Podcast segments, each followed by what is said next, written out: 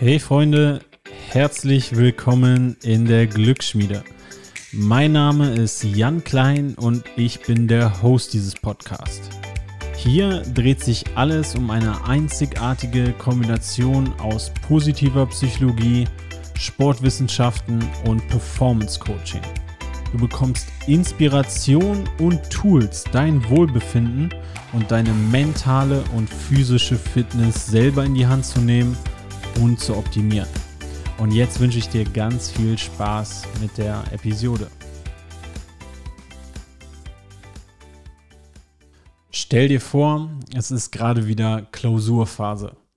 Du bist Schüler, du bist vielleicht aber auch im Studium oder wenn du schon arbeitest, dann ist gerade eine richtig stressige Phase auf der Arbeit. Du hast richtig viel um die Ohren, richtig viel zu erledigen, viele Termine, viele Projekte, viele Deadlines. Ich denke, wir alle kennen diese Situation, wo gerade einfach richtig viel zu tun ist, wo viel Druck da ist. Wozu führt das bei fast allen von uns? Stress, ganz klar. Es ist für viele einfach eine stressige Zeit. Und das wiederum führt dann bei vielen von uns dazu, dass unser Wohlbefinden heruntergeht. Also Stress korreliert ganz klar mit niedrigem Wohlbefinden. Und hier ist jetzt interessant, sich anzugucken, wie unterschiedlich Menschen mit Stress umgehen. Und ich will heute ein Tool beleuchten, das ist aus einer sehr, sehr aktuellen Studie. Und zwar heißt diese Studie The Effect of Physical Activity on Sleep Quality, Well-Being and Effect in Academic Stress Periods. Aber das Ganze gilt nicht nur für die Schule und für das Studium, sondern ich denke, das können wir auch auf die Arbeitswelt übertragen. So, also was wurde in dieser Studie gemacht? Es wurde sich angeschaut, einmal, wie entwickelt sich das Wohlbefinden bei den Studenten.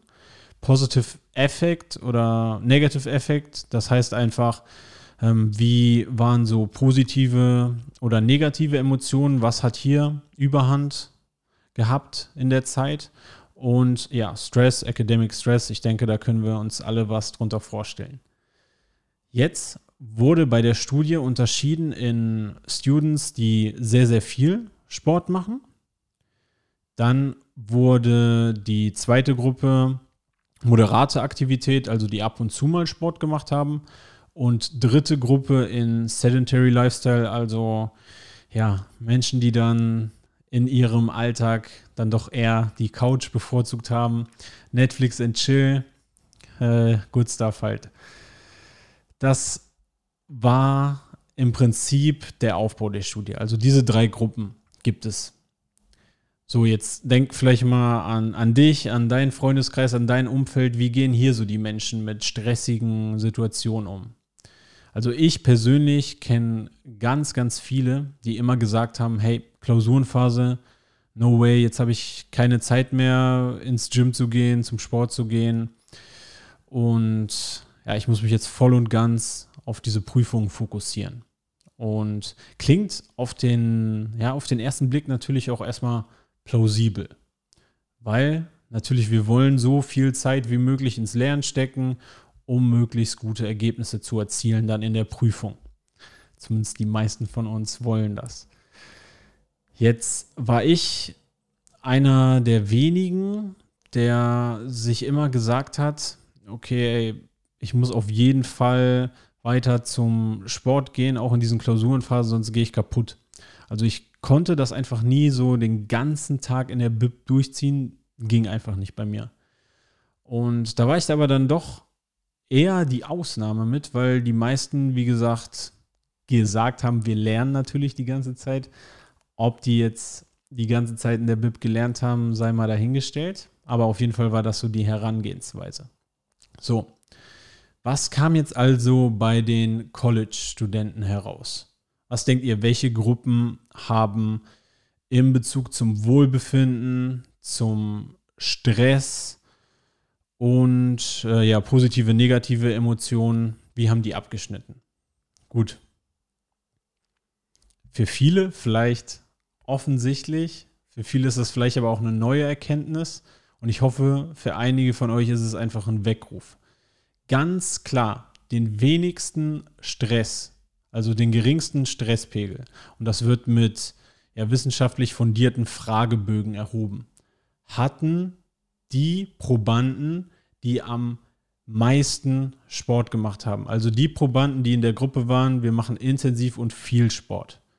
Platz zwei waren die, die ab und zu Sport gemacht haben. Platz drei waren die mit dem Sedentary Lifestyle, also dem Couch Lifestyle. Ganz klare Ergebnisse hier. In der Studie waren, ich bin der Meinung, genau, es waren 60, also 64 Probanden.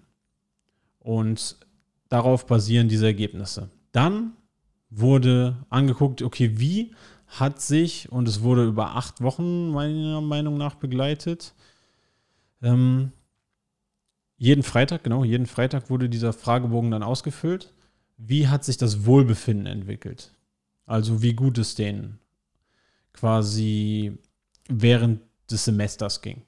Und hier kam auch heraus, die Gruppe, die am meisten Sport gemacht hat, hatte das höchste Wohlbefinden während des Semesters. Also auch hier ganz klar, unabhängig jetzt, ob eine Klausur ansteht, wie stressig die Phase ist, die Leute, die weiter sich Zeit genommen haben für Sport und für Bewegung, denen ging es auch besser. Und die, die dritte Sache, die hatten mehr positive Emotionen und weniger negative Emotionen. Das erklärt halt den Stress, weil Sport für viele so ein, in der Studie wird so als Stress-Buffer beschrieben. Also das beschützt einfach davor, dass, dass dieser negative Stress, dieser Die-Stress überhand nimmt. Und hier spielt Sport anscheinend eine ganz wichtige Rolle. Sport und Bewegung kann uns vor diesem negativen Stress schützen. Also ich finde es eine mega interessante Studie, weil das ja eine sehr weit verbreitete Meinung ist. So, ich brauche jetzt jede Minute fürs Lernen in der Klausurphase. Ich habe keine Zeit mehr für Hobbys, für Sport, Bewegung. Und wenn dann das Stresslevel aber steigt, und ich sehe das ja selber bei Schülerinnen und Schülern, die sich richtig fertig machen vor so Klausuren.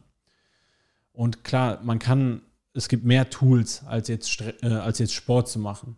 Es gibt äh, natürlich Atemtechniken, es gibt Meditation, es gibt Entspannungsübungen. Aber wenn wir nochmal ganz ehrlich sind, damit catcht man auch nicht alle. Sport ist etwas, was jedem relativ offensichtlich ist, was das jetzt heißt. Und es gibt zig Varianten, Sport zu machen. Ich will jetzt ja hier mit diesem Video oder wenn du das als Podcast-Folge hörst, niemandem vorschreiben, was ihr machen sollt an, an einer Sportart. Das war auch in dieser Studie komplett egal. Aber der Fakt, dass Sport gemacht wurde, das hat gezählt, dass sich bewegt wurde.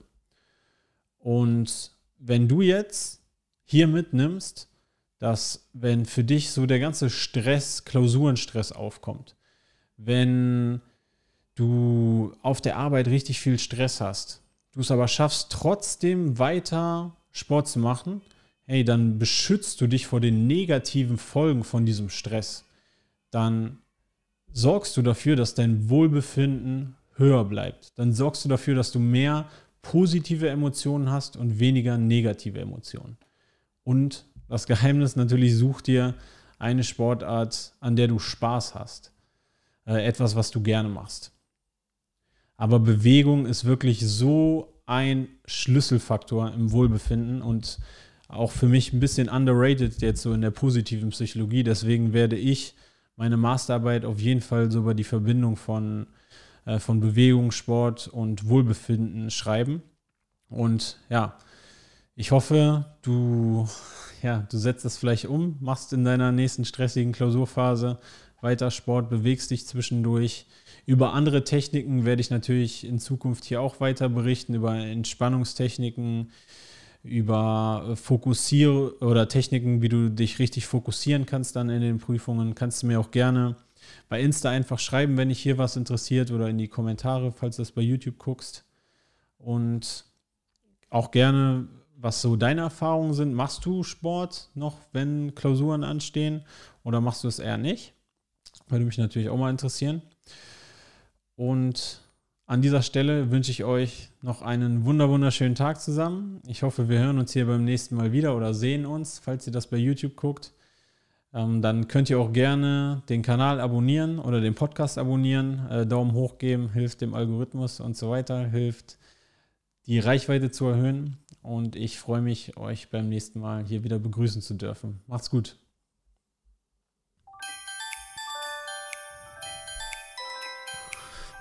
Vielen Dank für deine Aufmerksamkeit. Wenn du keine Folge mehr verpassen willst, dann abonniere doch jetzt den Podcast. Wenn du deinen Teil dazu beitragen willst, dass noch mehr Menschen ihr eigenes Lebensglück in die Hand nehmen, dann hilfst du uns, wenn du dem Podcast bei iTunes eine positive Bewertung hinterlässt. Dann werden einfach noch mehr Menschen erreicht. Oder wenn du diese Folge in den sozialen Netzwerken teilst oder auch gerne einem Freund oder einer Freundin schickst. Du kannst mir auch jederzeit Fragen stellen, oder Feedback geben.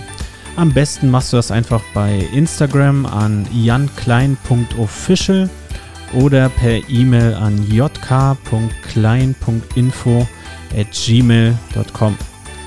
Ich bedanke mich nochmal von ganzem Herzen für deine Zeit und ich würde mich sehr, sehr darüber freuen, wenn du in der nächsten Episode wieder dabei bist.